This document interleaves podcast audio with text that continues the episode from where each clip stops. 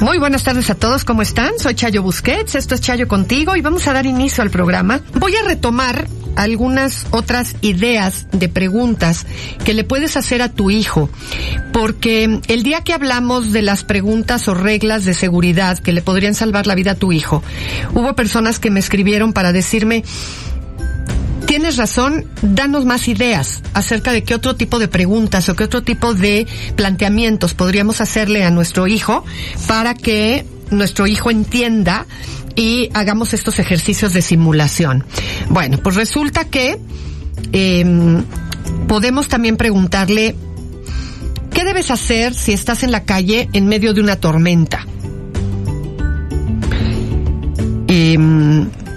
Evidentemente, y esperaría que esto fuera para chicos más grandecitos, para chicos adolescentes, en donde eh, de pronto les da por correr a lo loco tratando de no mojarse y resulta que o se patinan o se atraviesan la calle imprudentemente o cosas de esta naturaleza.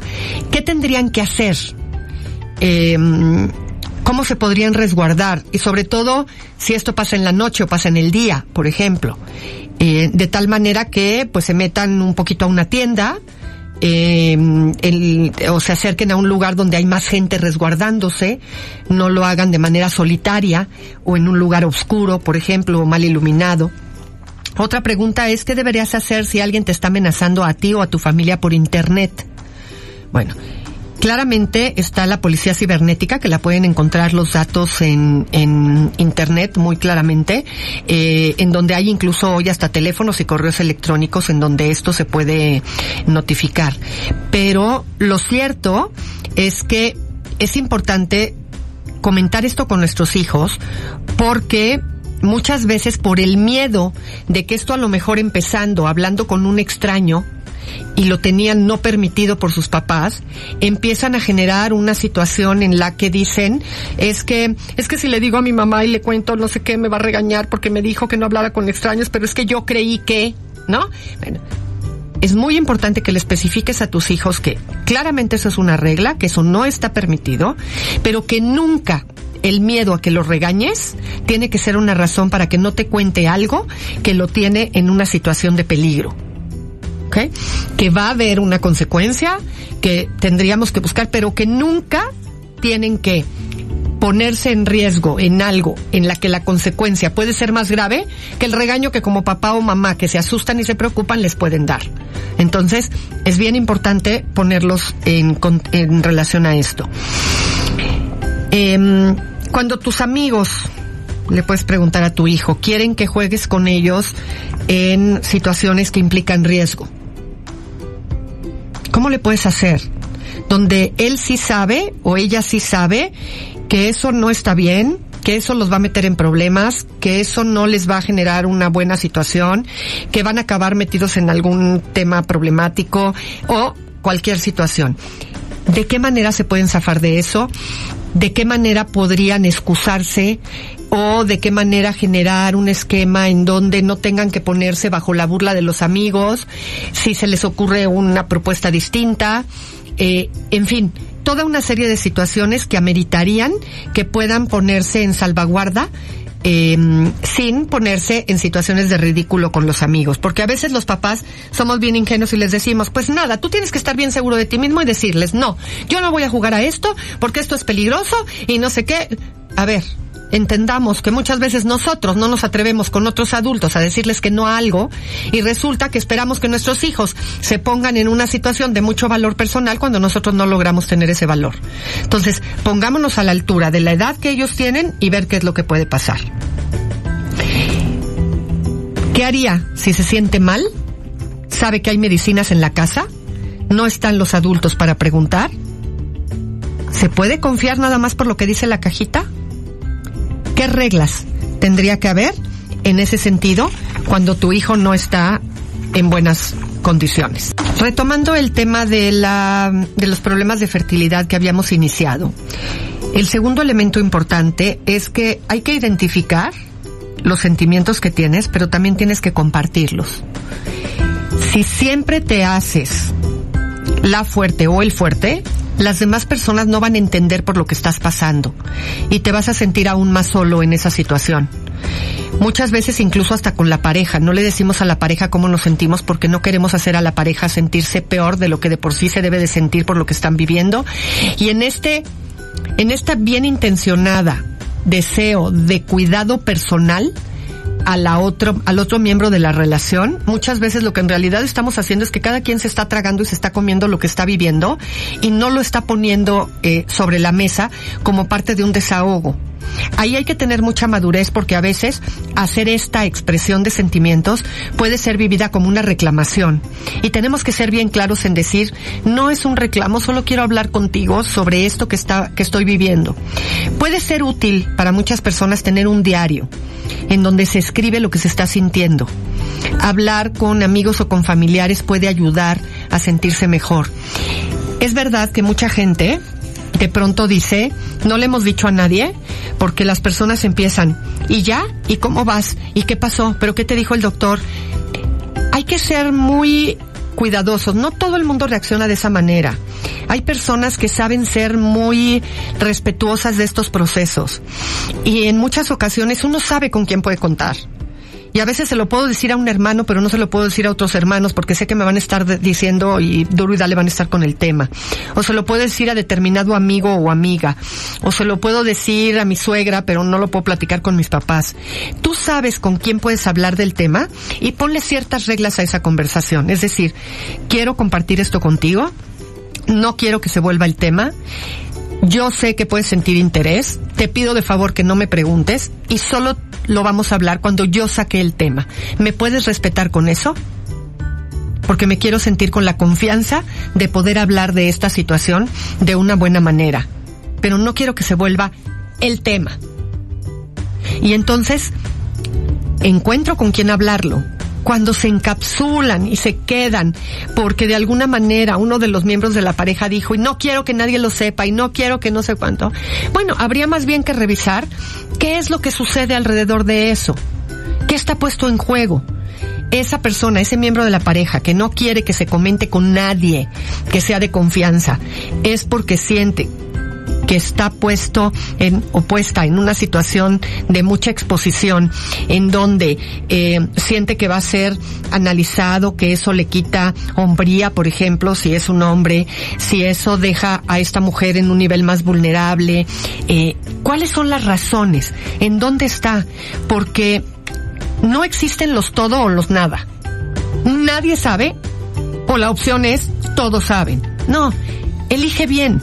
Elige quién puede ser una alternativa adecuada para este tipo de situaciones, de tal manera que lo puedas vivir desde un mejor lugar. Entonces, revísalo bien y ponte en una situación de resguardo. Cuando hablamos de que hay maneras de vencer el desánimo y la tristeza, y que no todo desánimo y tristeza, aunque dure muchos días, es un tema de depresión, un segundo elemento que me gustaría comentar contigo, el primero ya lo tenemos comentado, eh, ya está en las páginas, eh, está en la página de joya937.mx. Eh, un segundo elemento es que hay que buscar aquello que sí causa ilusión en el día. No, cuando estamos tristes o en desánimo, no todo lo que vamos a hacer en el día nos causa el mismo pesar y nos cuesta el mismo trabajo para hacer. Muchas personas que viven situaciones de estas, lo que suelen contar es, pues la verdad es que ya que logré levantarme, me arreglé y demás y llegué a trabajar y me distraje, como que ya cambió la situación. No estoy bien, no estoy completamente emocionada, entusiasmada y demás, pero sí noto que ya no es tan complejo. Bueno, Puede que hoy te sientas desanimado, pero puede haber algo en las actividades de tu día que te causan el menor desajuste posible. Por ejemplo, a lo mejor quedaste de comer con un amigo, con una amiga, y entonces dices, ay, qué rico, porque quedamos de ir a comer a tal lugar y ese lugar me encanta. ¿No? O eh, voy a hacer tal cosa y esta parte de mi chamba me tiene muy entusiasmado y me gusta y entonces, bueno, por lo menos tengo, tengo que esperar esa, eh, ese momento del día en donde como que mm, me es más motivador aquello que estoy, que estoy haciendo.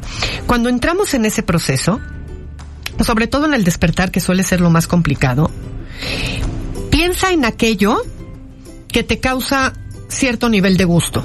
¿Hay algún amigo o amiga con el que te gusta hablar? Pues, mensajéate, mándale un mensajito de algo. Eh, ¿Te llegó algún WhatsApp que te pareció un poco más divertido, no sé cuánto? Pues compártelo.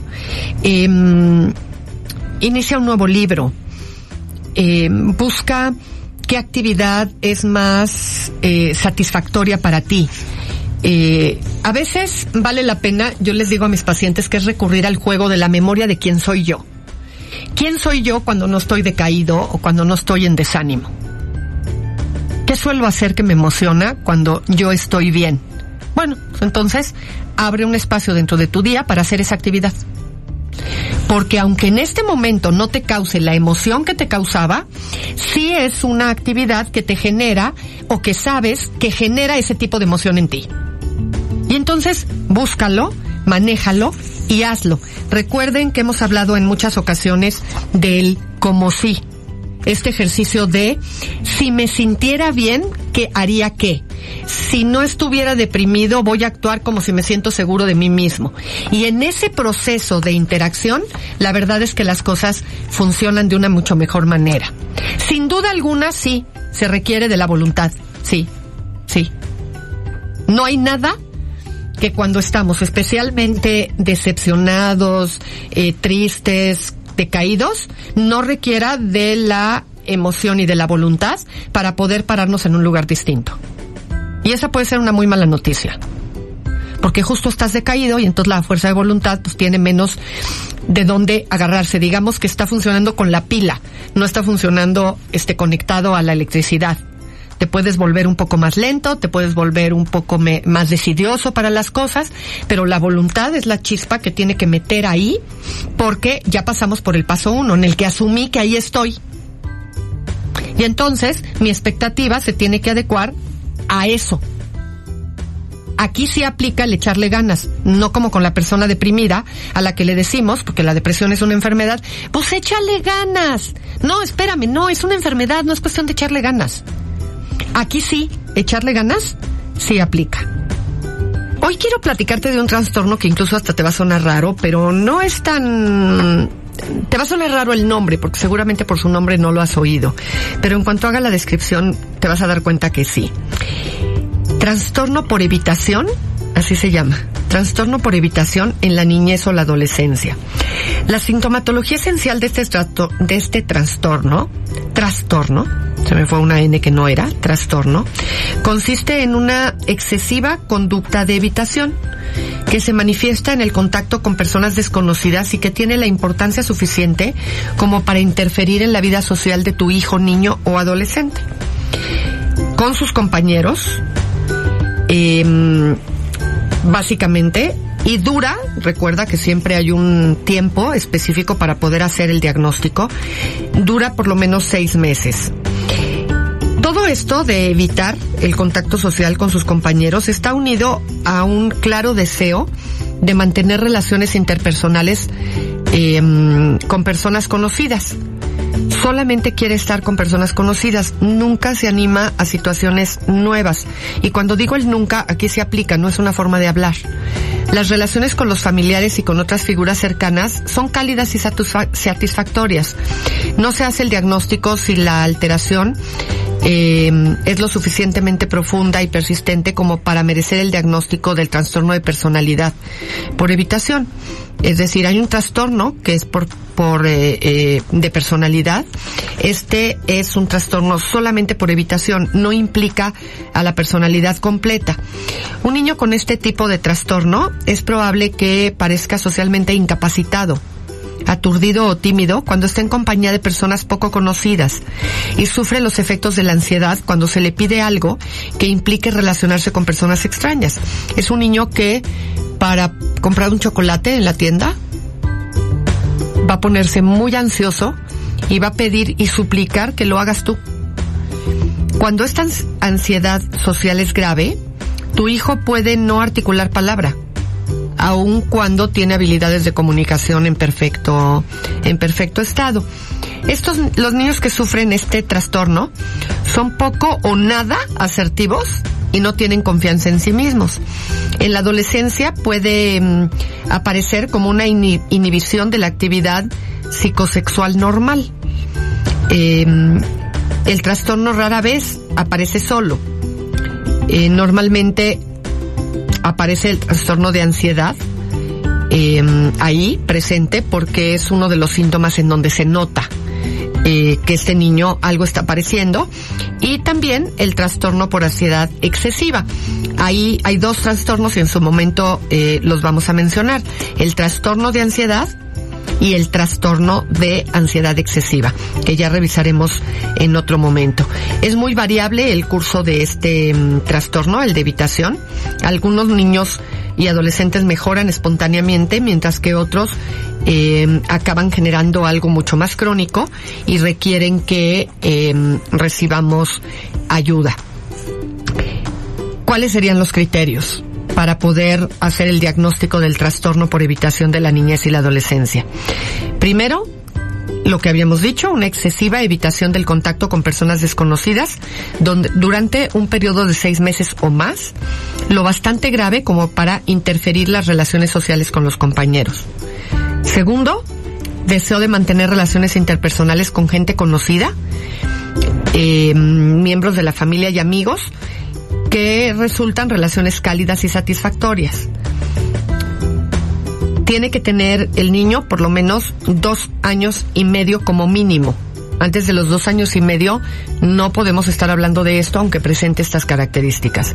Y la alteración no es lo suficientemente profunda y persistente como para hacer un diagnóstico de personalidad por evitación, de la cual voy a hablar pronto para que pueda quedar mucho más claro este diagnóstico. Me piden que mm, comente sobre el hombre y sus sentimientos hacia la infertilidad.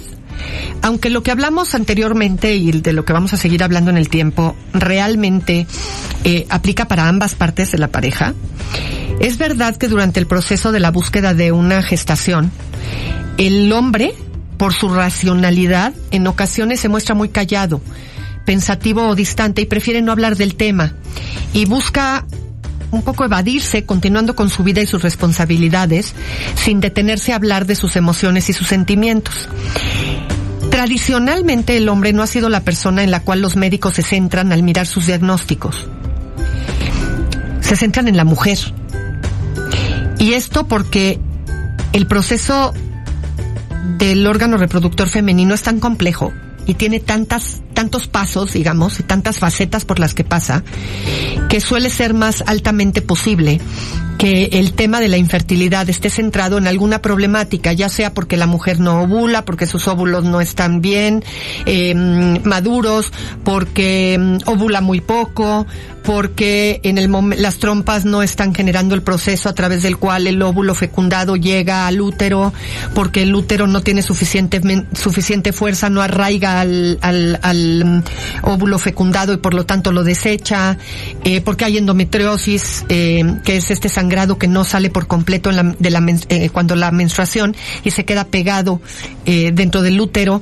En fin, hay tantas posibilidades que los doctores se tienden a centrar mucho en la mujer. Pero hoy en día, los hombres también ya se han convertido en protagonistas a la par que la mujer porque ahora se ha descubierto que son ellos quienes enfrentan también diagnósticos relacionados con la infertilidad, que los lleva a experimentar mucha ansiedad, mucho miedo y tristeza. Es muy importante observar los cambios que se van manifestando y entender que para ellos también es difícil abordar estos diagnósticos, por lo que es vital que las mujeres entendamos estos silencios.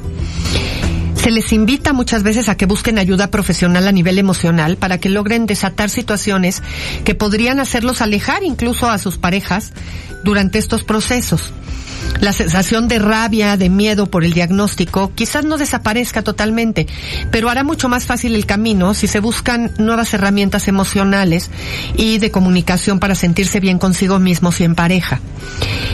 Es importante también eh, tomar en cuenta que el hombre, debido al diagnóstico de infertilidad, se enfrenta emocionalmente a situaciones que en oportunidades eh, específicas afecten su sexualidad, haciendo que su apetito sexual disminuya, sintiéndose confrontado por su por la parte varonil y la masculinidad.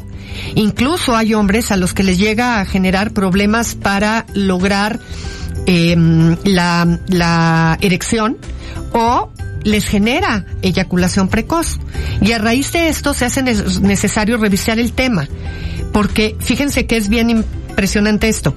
Aunque el órgano reproductor femenino es mucho más complejo en su funcionalidad, a la hora que se topan con que son ellos los que tienen el problema que explica la infertilidad, se vuelve mucho más compleja la emocionalidad de ellos para enfrentar este tema.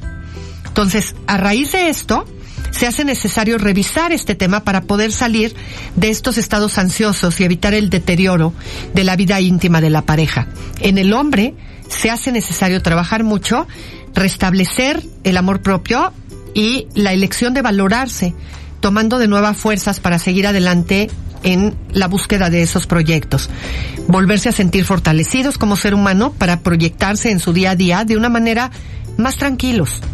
Ellos también sienten, al igual que esta mujer, necesita ser acompañado en su proceso de fertilidad. Quizás no tanto desde la palabra, sino más bien desde la acción. El cariño y la comprensión de estos estados anímicos, buscar nuevas ayudas para salir adelante y pensar ante todo en que ahí tenemos a una persona que requiere pasar por un estadio de bienestar. Pero dejar de estar en contacto y conectados este hombre y esta mujer, eso no ayuda. Vamos a terminar el programa revisando un poquito más de cómo los padres estamos reforzando la hipersexualidad en las niñas.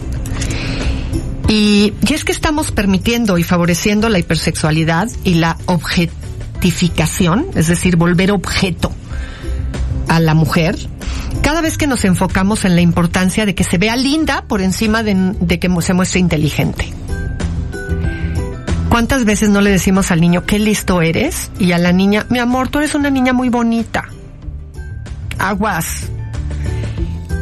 Estamos priorizando su valor como carnada físicamente atractiva al sexo opuesto por encima de su valor como una persona que piensa, capaz de desarrollar un potencial que desborda el ámbito de la sexualidad y de lo reproductivo.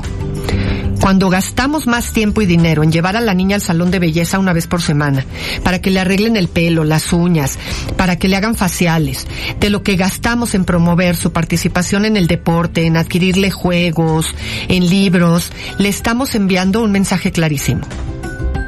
Y después nos escandalizamos por vivir una sociedad con tan alta tasa de homicidios que está atravesada por un machismo rampante que le impide a una mujer, a cualquier mujer, caminar por las calles de la ciudad sin ser molestadas. Y es que cuando contribuimos a la hipersexualización de nuestras niñas, ellas no son las únicas que reciben la lección cada vez que pedimos o permitimos a una niña de 8 años que pose para la foto con la mano en la cintura y empujando las caderas hacia atrás o hacia un lado, con el objetivo de acentuar sus glúteos, a los que les quedan muchos años todavía para adquirir la redondez del atributo sexual secundario. Cuando les decimos que se tomen unas selfies y hacen ellas una cara seductora y nos reímos y se lo celebramos, estamos, estamos siendo partícipes de una conducta que logra a fin de cuentas, robarle la infancia a las niñas y entrenarlas como objetos sexuales desde temprana edad. Dile a tu hija con cariño, párate bien. Mi amor, solo sonríe, no necesitas hacer esa cara para salir en la foto. Las redes sociales están repletas de fotos colgadas por los mismos padres y madres de niñas en fotos sensuales o con vestimenta adulta y provocativa, rotuladas con frases como, bueno, si eso es ahora, ¿qué será de mí cuando sea mayor? O, ay, lo que me espera. ¿Qué se supone que están promoviendo con esta foto los papás? ¿Acaso no se dan cuenta de que están colocando a su hija en una situación de peligro? Llamando la atención a la pose provocativa, estamos volviendo objeto a tu pequeña hija delante de sus seguidores y quizás proveyendo material gratuito a pedófilos. Yo sé que de pronto con estos temas puedo resultarles anticuada.